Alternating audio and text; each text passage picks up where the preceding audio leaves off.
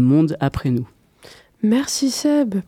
Bon, on va, on va quand même poser des petites questions, hein, parce que l'effondrement, enfin ce qui est intéressant avec l'effondrement, et c'est aussi pour ça qu'on a choisi ce sujet, c'est parce que, comme tu l'as dit, euh, dans ce film, ça parle pas seulement d'effondrement, parce que c'est ce que l'effondrement met en avant, c'est une variété de sujets.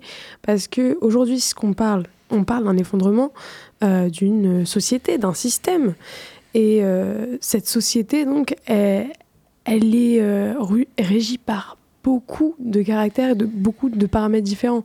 Donc on va avoir à la fois en fait un effondrement qui va être suivi par euh, des critères euh, de cette société capitaliste. Et oui, j'ai dit le mot. Oups. et après on va avoir...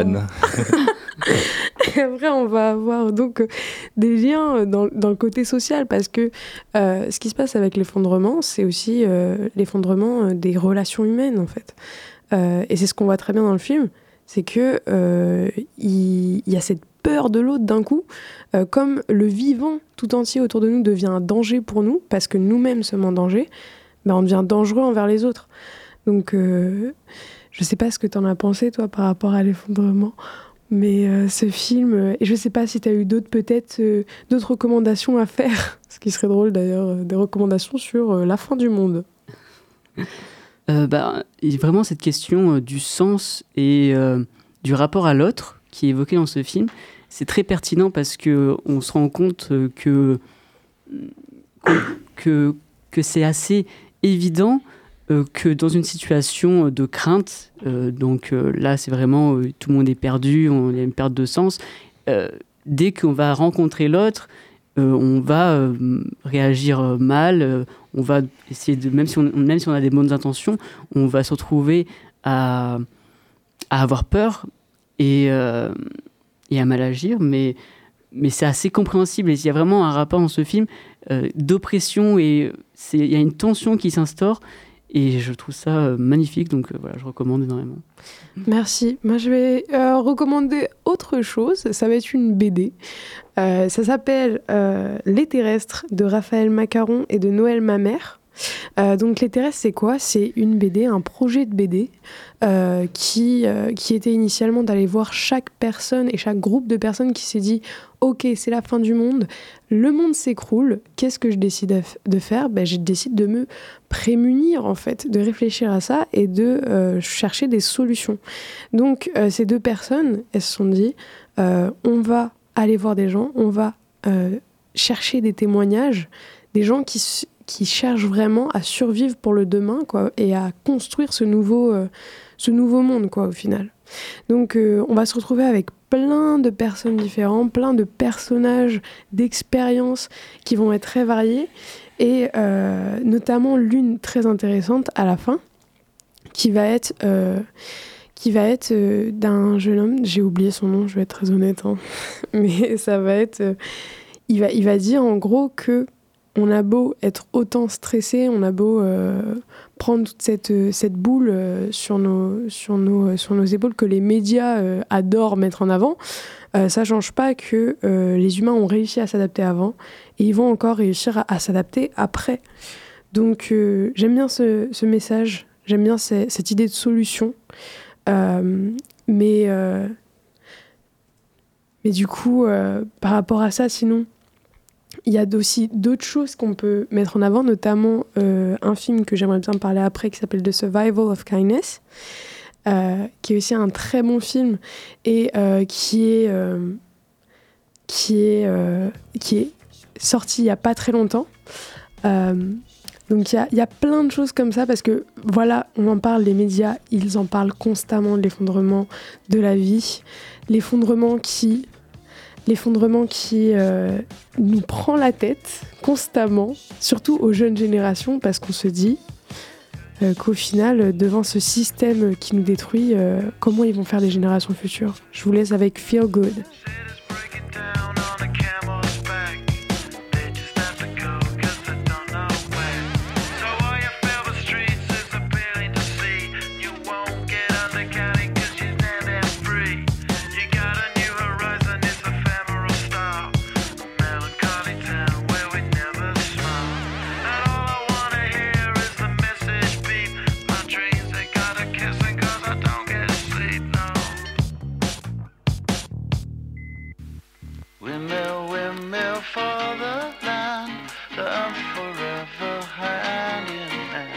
taking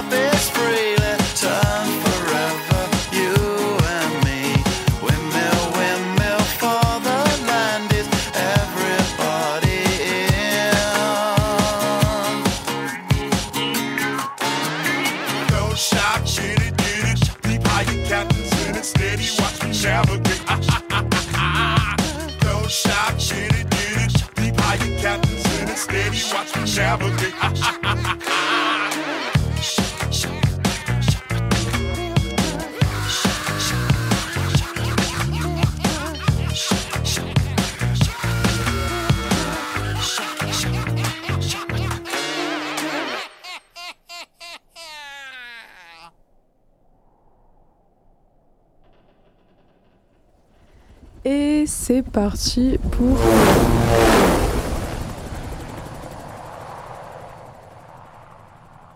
C'est parti pour le reste de l'émission. Et oui, c'était Feel Good donc de Gorillaz. Donc là, on va passer à débat et déo, qui est euh, le petit moment en question. Euh, donc euh, aujourd'hui, la question principale, c'était vivons-nous un effondrement? La première question qu'on va se poser, et ça Dorian je vais te demander de répondre, c'est que vous inspire l'effondrement? Alors, pour tout vous dire, à, l'écoute du mot effondrement, j'envisageais en réalité uniquement la crise écologique. Or, plusieurs crises voient le jour. À quoi pense-t-on d'effondrer des ruines, des civilisations disparues, comme chez les Mayas ou les habitants de l'île de Pâques? Mais à mesure que j'y réfléchissais, j'ai pu euh, tirer, mettons, euh, trois, un classement de catastrophisme croissant avec euh, les ruines en premier lieu, qui impliquent des constructions humaines qui ne résistent pas, une, la, ce qui serait le premier degré d'effondrement, mais qui en réalité se composerait de plusieurs crises et ne constituerait pas en lui-même un effondrement. On aurait par contre si plusieurs crises dans de différents domaines venaient à voir le jour, probablement la fin d'un mode de vie, et en l'occurrence de la civilisation industrielle. ce serait donc euh, dans le deuxième degré d'effondrement la manière d'habiter la Terre qui est problématique. Enfin, et euh, Seb m'avait dit euh, ne pas y croire, mais par effondrement, il ne pensait pas du tout à la disparition de l'homme, auquel cas l'humanité représenterait un danger pour lui-même. Il semblerait que on soit plus dans la perspective d'un effondrement que d'une apocalypse. Ok, oui, c'est vrai que c'est intéressant déjà de départager effondrement et apocalypse, parce que apocalypse, c'est vraiment plus dans un, un dessin de euh, euh, religion, de toute cette. De toute cette euh, comment on appelle ça déjà? De toute cette culture En tout cas, c'est un fatalisme dans, le cas, dans ce cas-là. C'est un quoi? C'est un fatalisme, si on parle de. Oui, c'est vrai. Alors que pas forcément, là, là c'est plus des théories qui peuvent évoluer et on peut aller vers autre chose. Et du coup, moi, je pense que c'est important là qu'on parte là-dessus, du coup, sur la question de la collapsologie. Euh, c'est un ensemble de théories euh, sur l'effondrement d'un système, donc actuellement le système capitaliste. Donc on, on, connaît bien le système capitaliste et on sait euh, que c'est un gros mot, mais non, c'est pas un gros mot, qu'il il va, qui rebondit, qu'il évolue et qu'il est toujours gagnant parce que finalement c'est euh, son seul euh, moteur et la productivité et euh, la... Le capital. Le capital, tout à fait. Et du coup, je voulais partir sur l'idée de est-ce que comment éprouver la collapsologie? Comment éprouver les théories de l'effondrement? Est-ce que c'est pertinent de, de, de, se rendre compte de qu'il y a des effondrements possibles? Est-ce que que regarder, un film qui montre euh, un effondrement possible dans, une cinquantaine d'années, sûrement moins, euh, de, notre mode de, production, de notre mode euh, capitaliste, est-ce que c'est pertinent? Est-ce que ça fait pas trop peur? Est-ce que, est -ce que le risque n'est pas l'inaction?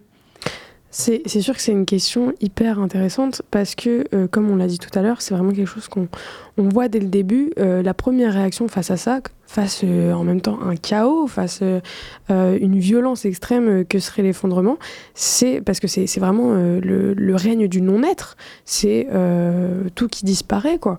Donc, face à ça, évidemment qu'on va avoir des mauvaises réactions, mais pourtant, c'est sûr que derrière, on est obligé de voir que euh, ce que la réalité nous montre, c'est que des espèces meurent. Et ça, c'est sous le coup de l'Anthropocène, parce qu'on va pas parler de l'effondrement sans parler d'Anthropocène.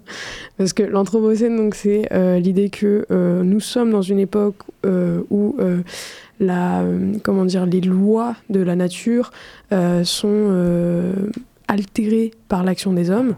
Et donc, c'est les hommes en général qui sont cause de, euh, des plus grands changements.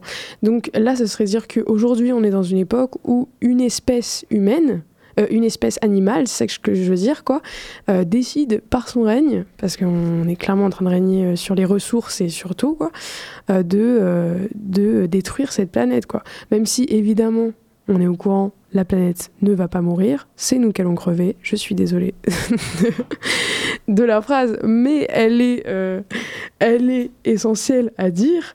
Euh, mais donc, euh, je ne sais pas ce que vous en pensez, mais moi je pense que c'est nécessaire. Hein. C'est nécessaire de montrer que, enfin, même si derrière on risque d'avoir des mauvaises réactions, il se passe des choses. Et ça, c'est aussi une question qu'on pourrait se poser. D'ailleurs, dans le podcast, dans un podcast qui s'appelle Vivons heureux non, vivons heureux avant la fin du monde, il se pose la question comment euh, parler de la collapsologie, comment parler de l'effondrement de demain aux enfants? Comment leur présenter l'idée que aujourd'hui on a détruit le vivant et que demain il sera plus là et que nous aussi on va plus avoir d'arbres pour respirer quoi? C'est vraiment ce côté-là, même si j'en fais un peu un drama. Et d'ailleurs, comment le faire pour ne pas être dramatique aussi? Parce qu'aujourd'hui, c'est ce qu'on fait. Euh, avec, euh, avec notamment dans les médias, euh, on, cherche, on cherche le drama, quoi. Oui, et cette question aussi de on ne veut pas l'effondrement du vivant. Qu'est-ce qu'on veut pas dans le vivant qui s'effondre Parce que, bien sûr, il y a une sélection qui est faite par l'homme de qu'est-ce qui va rester et qu'est-ce qui ne va pas rester. Et toute la nature de l'effondrement, c'est le fait que c'est difficile de faire un chemin arrière, en fait, un retour en arrière. Du coup, il y a aussi ce, ce choix de qu'est-ce qu'on décide de conserver? Comment est-ce qu'on voit la place de l'homme dans une potentielle société future? Et quelle sera la place de la nature? Sera-t-elle encore un outil qui est soumis à la production ou la mettra-t-on au même niveau euh, que tout le reste, que aux intérêts en fait des hommes du coup? C'est vrai, c'est une, c'est une bonne question, ça. Parce que, euh, enfin, le truc, c'est que du coup, face à l'effondrement, euh, c'est, c'est vraiment par rapport à l'activité humaine, c'est l'humain qui est mis en jeu. essaierait de repenser la relation nature, c'est hyper intéressant. mais Enfin, c'est aussi ça, du coup, qui a été tout un chamboulement, parce qu'avant, on ne considérait pas du tout la nature. Maintenant, on, la considère et considère aussi les animaux et les espèces comme. J'ai oublié le nom, mais je crois que c'est des sentientes. Sentientes Un truc comme ça. en anglais, je crois, c'est de quoi? Je sais plus. Tu sais, en gros, euh, il y a ce côté de aujourd'hui, euh, il y a euh, les gens sont végétariens ou les gens sont véganes par rapport aux animaux qui sentent la douleur. Oh, je connaissais pas du tout du coup, mais euh, tu... ah, tu nous apprends quelque chose là. Mais ça en fait du coup, ben, j'ai pas le mot donc j'apprends pas tant que ça. Mais... Ah, au moins on sait que ça existe pour quelqu'un euh, qui nous écoute sur l'antenne. Oui c'est ça. Dites-nous, dites-nous tout. Ben, du coup c'est vraiment c'est l'idée que euh, en fait d'un coup, enfin ça, ça montre que il y a une manière de conceptualiser la nature différente. On va prendre en compte en considération beaucoup plus la vie et les espèces qui ressentent, donc qui seraient plus proches de l'humain au final. C'est vraiment ça, quoi. Plus c'est proche de nous et plus euh, ça pourrait nous rendre sensibles à cette cause. Mais euh, j'aimerais bien passer à une autre question. Euh, ce serait par rapport à la cause de, de l'effondrement. Ben, Qu'est-ce qui fait que cela n'a pas tenu? Dorian Alors, alors déjà, pour revenir euh, au, deuxième degré d'effondrement qui constitue le, mode de vie industriel, euh, j'aimerais quand même euh, dire que pour qu'un effondrement se produise, il faut qu'une multitude de crises occurrent en, même temps, oui, concourent. Et pour ça, euh, il faudrait que les, les, y ait une forte opposition et des réactions entre les corps d'une société. Et ça, bah, on, peut, euh, on peut imaginer des, des, crises économiques, des crises politiques et peut-être même, euh, si on considère cela possible, une crise culturelle ou morale. je ne sais pas ce que vous en pensez, mais l'idée de crise culturelle, donne l'impression qu'il euh, y a un choc de culture entre euh, plusieurs valeurs. Or, il me semble bien qu'il puisse y avoir une distinction entre euh, une culture, enfin, entre la culture, les cultures qui sont relatives entre elles et la morale qui est absolue et qui régit les principes culturels. Ok. Donc la morale, oui. En fait, il y, a aussi ce, côté, du coup, dans l'effondrement euh, culturel. Ce serait que euh, on perd massivement euh, de, tout ce qu'on a créé, en fait, au final. Parce que là, il y a, tout qui s'effondre. Il y a le côté de... on va avoir aussi... On va penser à tout ce qui est en train de se détruire derrière, on n'a plus, euh, plus de base, quoi.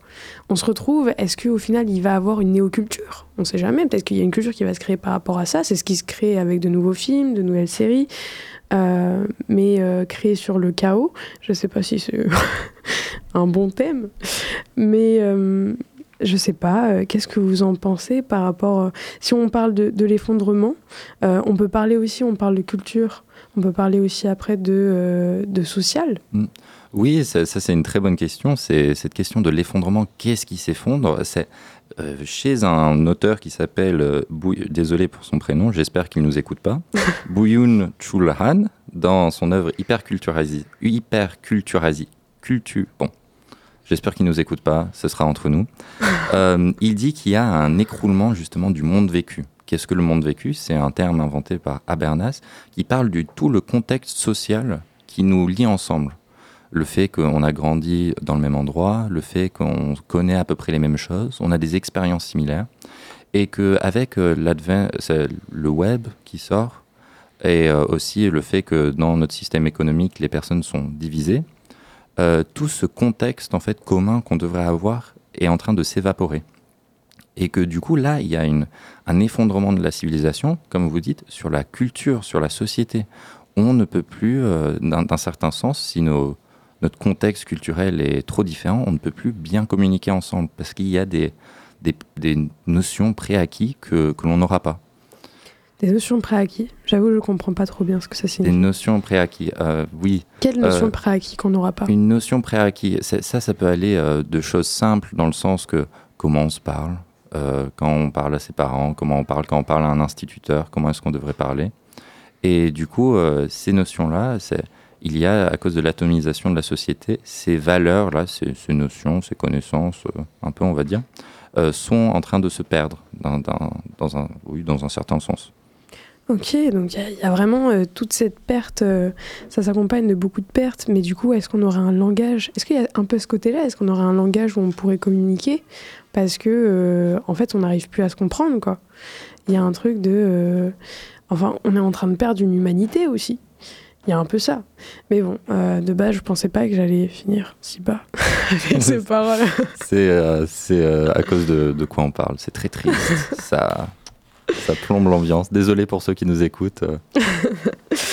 oui, c'est vrai. Il faut, pas, faut pas rire. oui, non, non, Prenez un, chocolat chaud, quelque chose. Regardez un coucher de soleil. Vous vous inquiétez pas, ça ira mieux. Regardez un, film d'amour. Vivez dans le mensonge pour l'instant. Pour l'instant. Fermez les yeux. En fait, ne faites pas de la collapsologie. Non, je, rigole.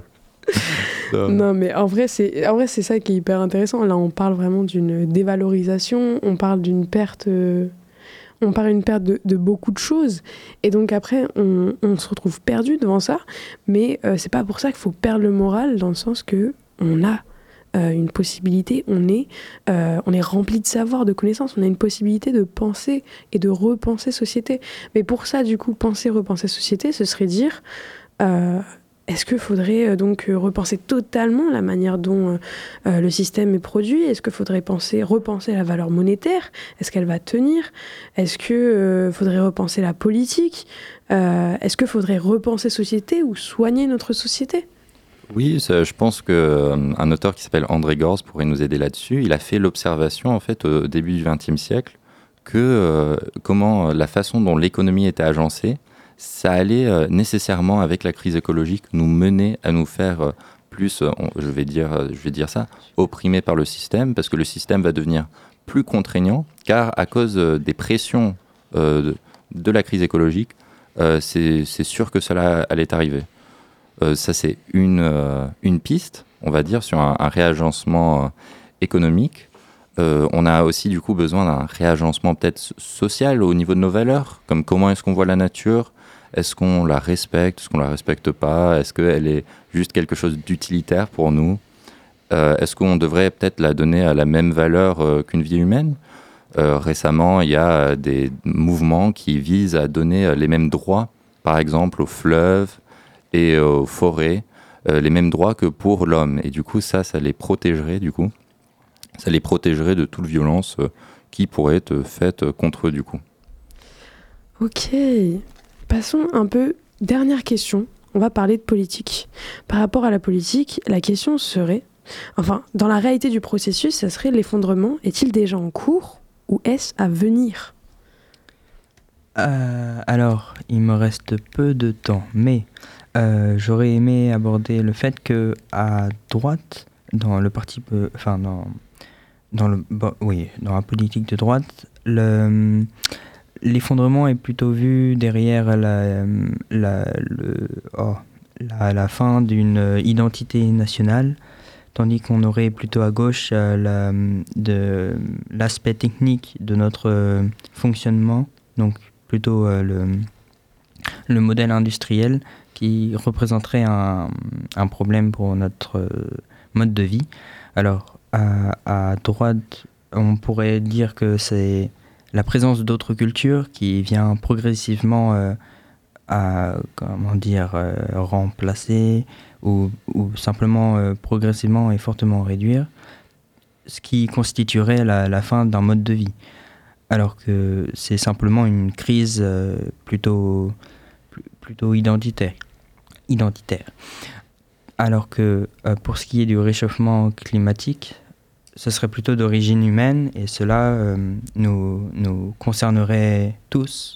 Et c'est pour ça que euh, bah, les deux n'ont pas forcément raison, mais c'est un ensemble de crises qui, qui constituera l'effondrement. Merci Dorian. Aurel San, l'odeur du sang. Passé qu'ils ont fantasmé. L'incompréhension, saisir ceux qui voient leur foi dénigrée sans qu'ils aient rien demandé. La peur les persuade que des étrangers vont venir dans leur salon pour les remplacer. Le désespoir leur faire prendre des risques pour survivre là où on les a tous entassés. La paranoïa leur faire croire qu'on peut plus sortir dans la rue sans être en danger. La panique les pousser à crier que la terre meurt et personne n'en a rien à branler. La méfiance les exciter, dire qu'on peut plus rien manger, qu'on a même plus le droit de penser. La haine les faire basculer dans les extrêmes, allumer l'incendie tout enflammé.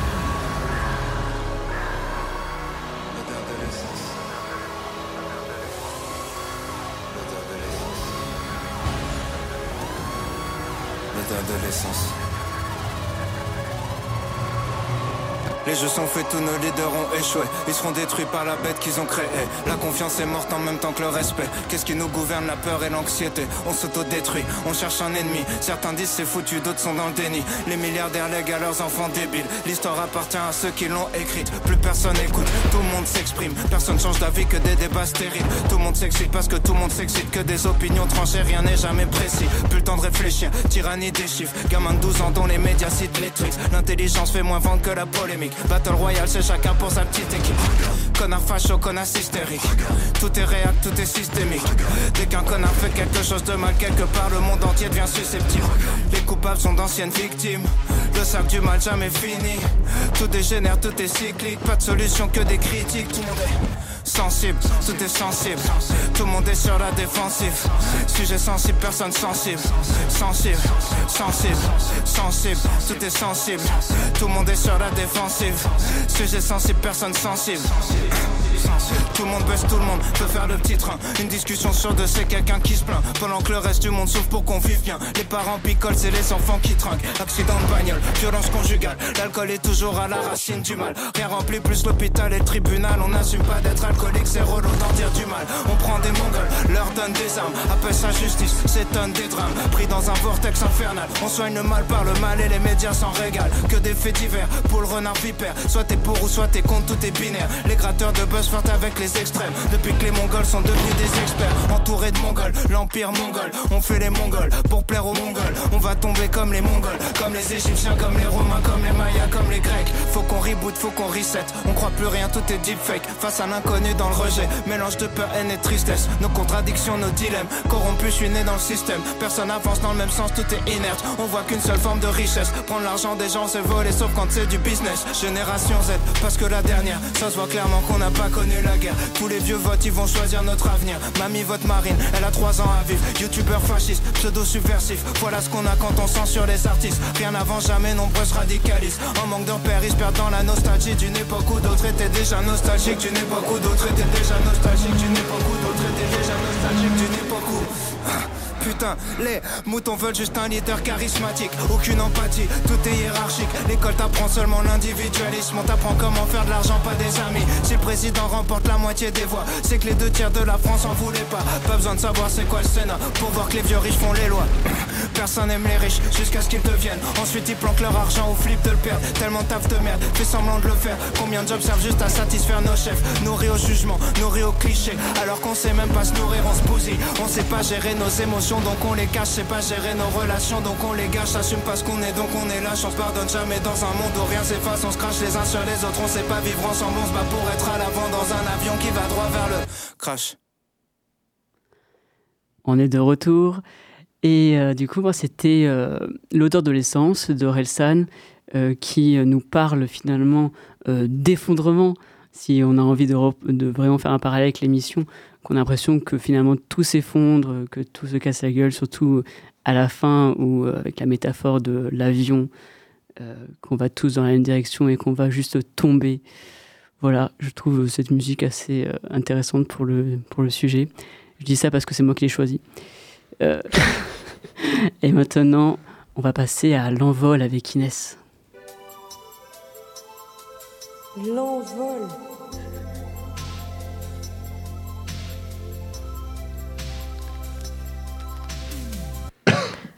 Alors, pour l'envol. pour l'envol, j'ai décidé de faire à partir d'un film qui s'appelle The Survival of Kindness. Donc euh, c'est à la fois une critique de film et à la fois un truc un peu plus ouvert. Donc ce film, c'est un rêve qu'on nous murmure, c'est une période de violence, de révolte, c'est une fuite vers une nécessité de douceur. Donc c'est au creux d'une horreur qu'une femme emprisonnée dans une cage au milieu du désert, donc c'est la personnage principale, elle vit d'un désir de survie, elle cherche dans tous ces lieux sublimes et effrayants à reprendre les liens d'une humanité perdue, elle cherche où se cachent les corps qu'on ne regarde plus, les mots qu'on a cessé de comprendre. Mais pour cela, il s'agit d'arrêter d'être nos propres prisons, de s'imposer aux autres. On peut certes créer dans notre prison, mais il y aura toujours les limites de cette prison. Alors oui, c'est notre prison. Et moi, j'en tiens les, les, barreaux, comme toi, tu tiens les miens. Alors qu'il s'écroule, ce système qu'on retient menace de tout dissoudre. On le retient par peur de perdre notre confort. La prison de nos fautes passées, la prison de l'esprit d'opinion, la prison d'une masse silenciée.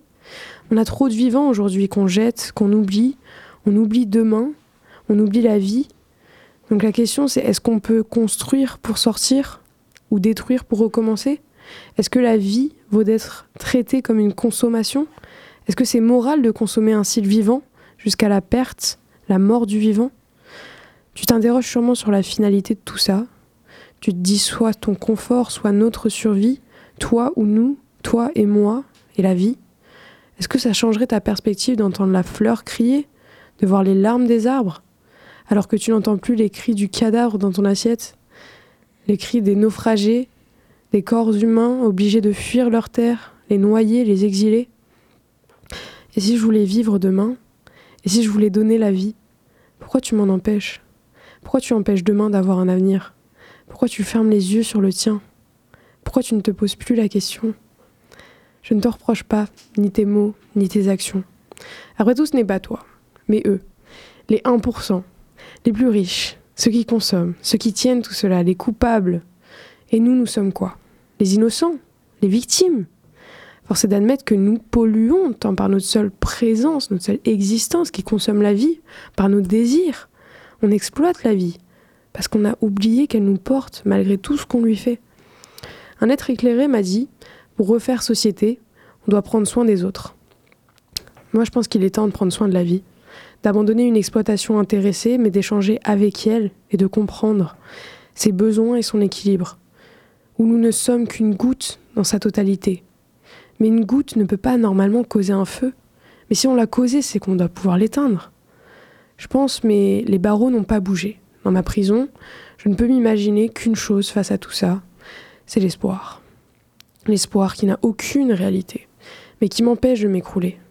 C'est l'espoir qui ne pense, qui pense à demain. L'espoir que face à tout ce qui meurt, la vie va s'adapter. Par la seule force du nous, du nous qui fait un, d'une totalité de corps dans la totalité du vivant. Nous sommes la nature et nous voulons survivre. Je vis révoltée, je suis nature je me dois de ne pas mourir avec elle. Ce n'est pas en pensant au chaos de l'effondrement qu'on se sauvera, c'est en pensant à reconstruire les bases pour porter le vivant et le conserver. Alors cette femme enfermée dans cette cage au milieu du désert, par son imaginaire, elle refait son monde. Elle arrive à sortir de sa cage et si tu as la force d'abandonner un confort qui te soumet, les barreaux se tordront par ta propre volonté, et en dehors de ta cage, tu verras la beauté du vivant, chaotique et merveilleux, la beauté qu'on aurait pu créer. La recette philo.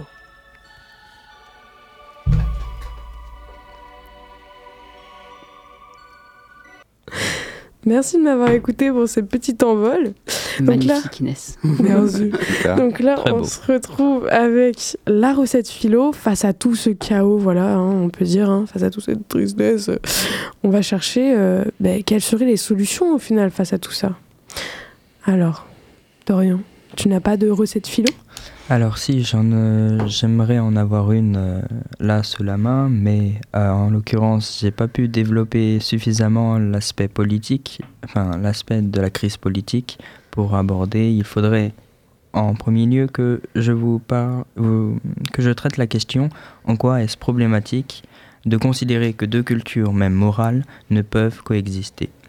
J'aimerais y répondre.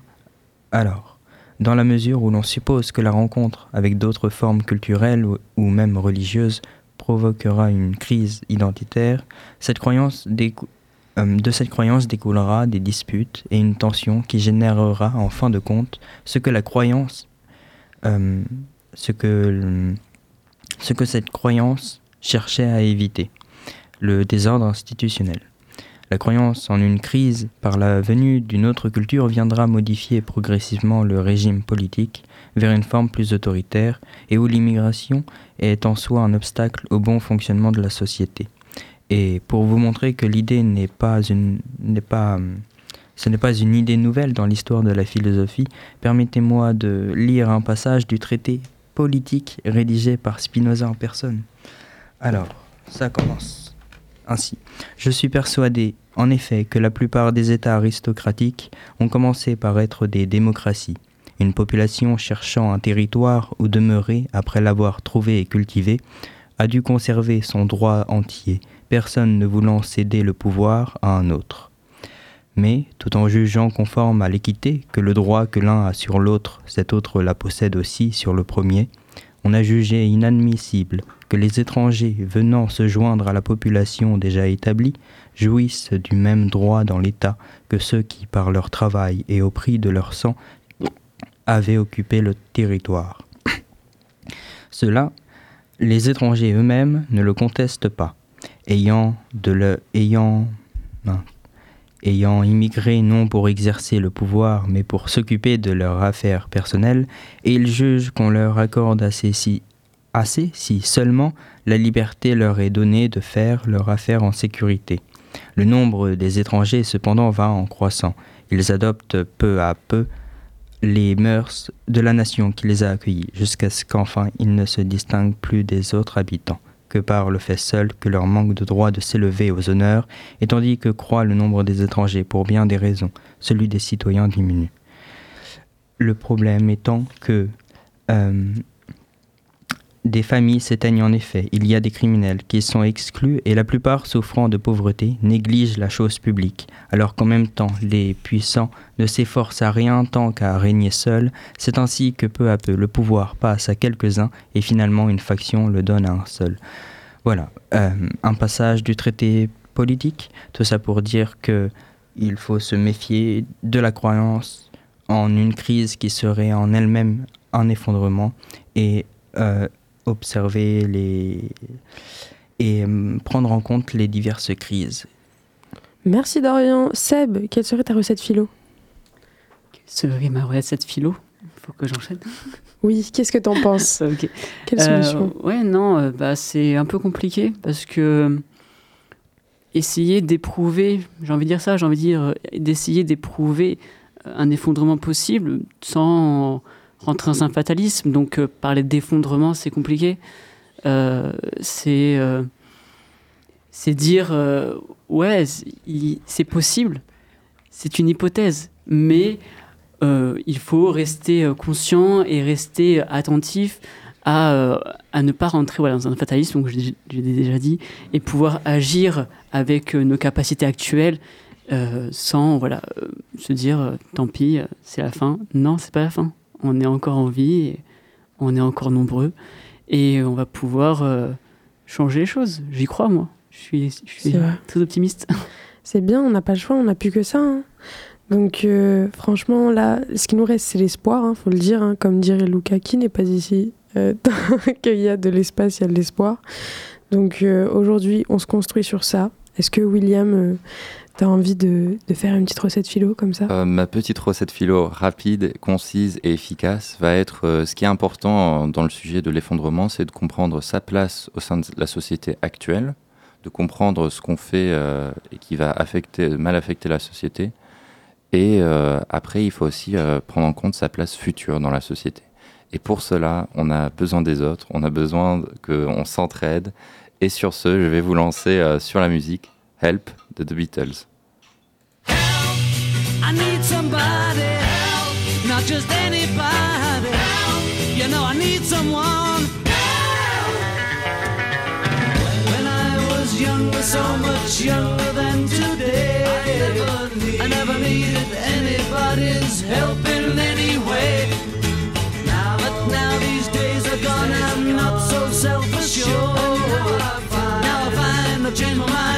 and open up the doors.